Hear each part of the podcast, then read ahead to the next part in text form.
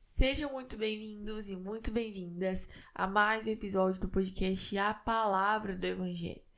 E eu espero que você esteja bem. E no episódio de hoje nós iremos falar sobre o juiz do nosso coração.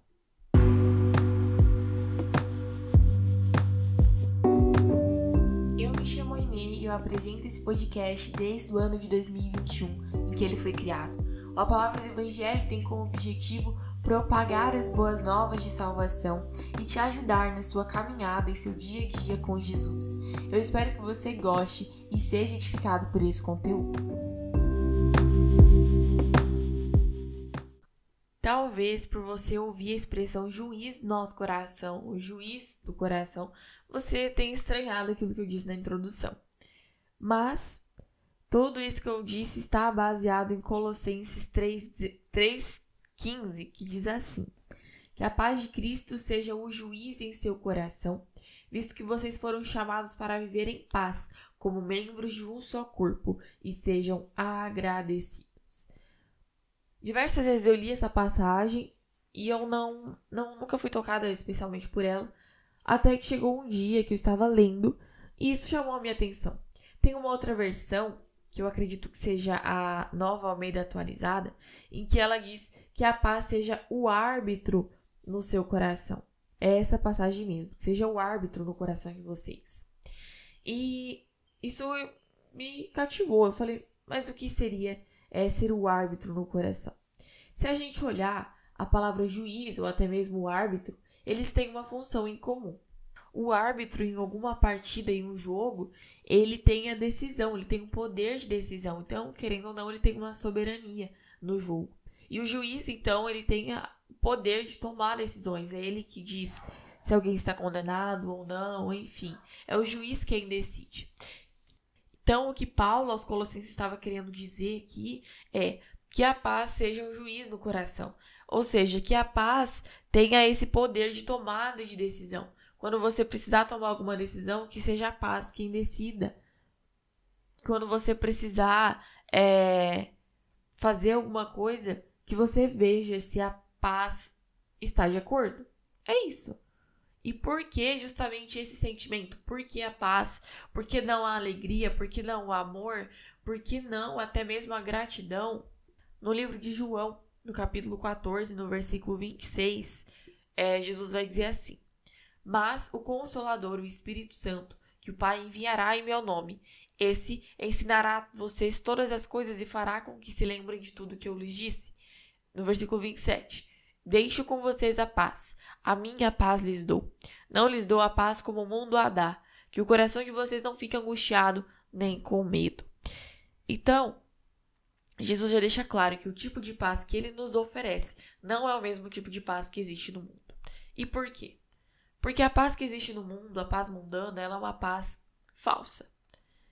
Uma paz que depende das circunstâncias. Contudo, a palavra de Deus em Filipenses vai nos dizer que Deus nos dá uma paz que excede todo entendimento. E o que seria exceder todo entendimento?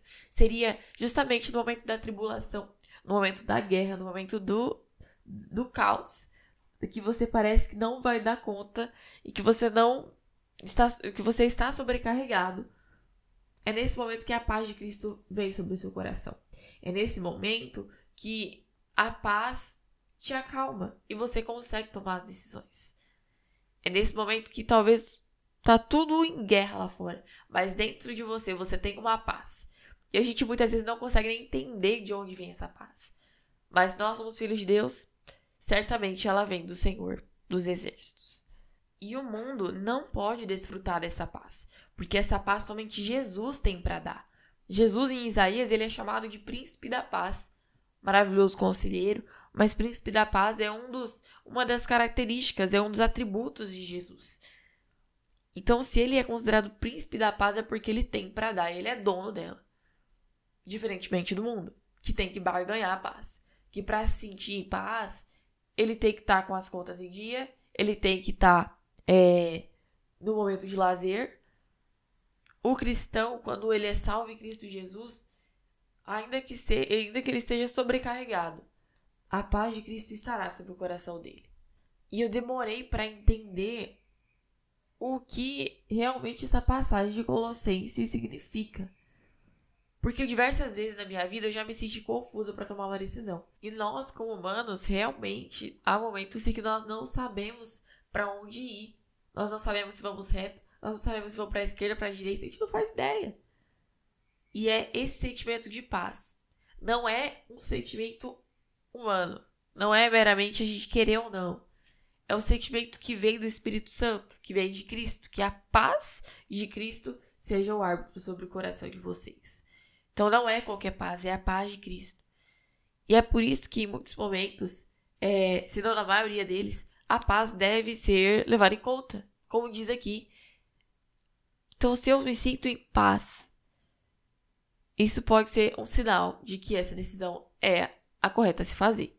É claro que, primeiramente, se ela estiver de acordo com a palavra de Deus, né?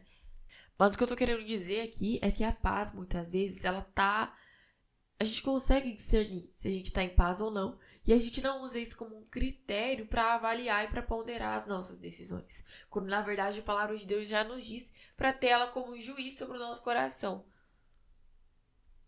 E quantas vezes na minha vida isso me ajudou a tomar decisões, facilitou a tomada de decisões e me impediu de entrar em ciladas ou, em, ou tomar decisões que eu não deveria tomar. Então eu espero que esse esse episódio tenha te edificado, tenha te ajudado. E eu creio que certamente, se a gente colocar isso em prática, nós seremos poupados muitas vezes de nos desgastarmos, de até mesmo nos entrarmos em problemas. Então, a palavra de Deus ela é perfeita nos mínimos detalhes. Até mesmo aquela passagem que a gente lê e não entende, ou pra gente não faz sentido, ela tem, ela tá ali de propósito, ela tá ali intencionalmente Deus, ele é intencional no que ele faz. Então, é, e a gente também não tem a obrigação de aprender e entender tudo na primeira vez que a gente está lendo. Mas a questão é isso, é que a palavra de Deus é nova, é que a palavra de Deus ela é poderosa para nos transformar, para nos mudar. E é por isso que diariamente a gente tá, tem que estar tá se colocando debaixo da, da palavra do Senhor. Então eu espero que você tenha sido edificado por esse conteúdo. Se foi, compartilha com mais alguém. Não esquece de seguir a gente no Instagram, arroba palavra do evangelho underline, e a gente se encontra na próxima semana. Não se esqueça de deixar também um comentário aqui embaixo se esse episódio te edificou.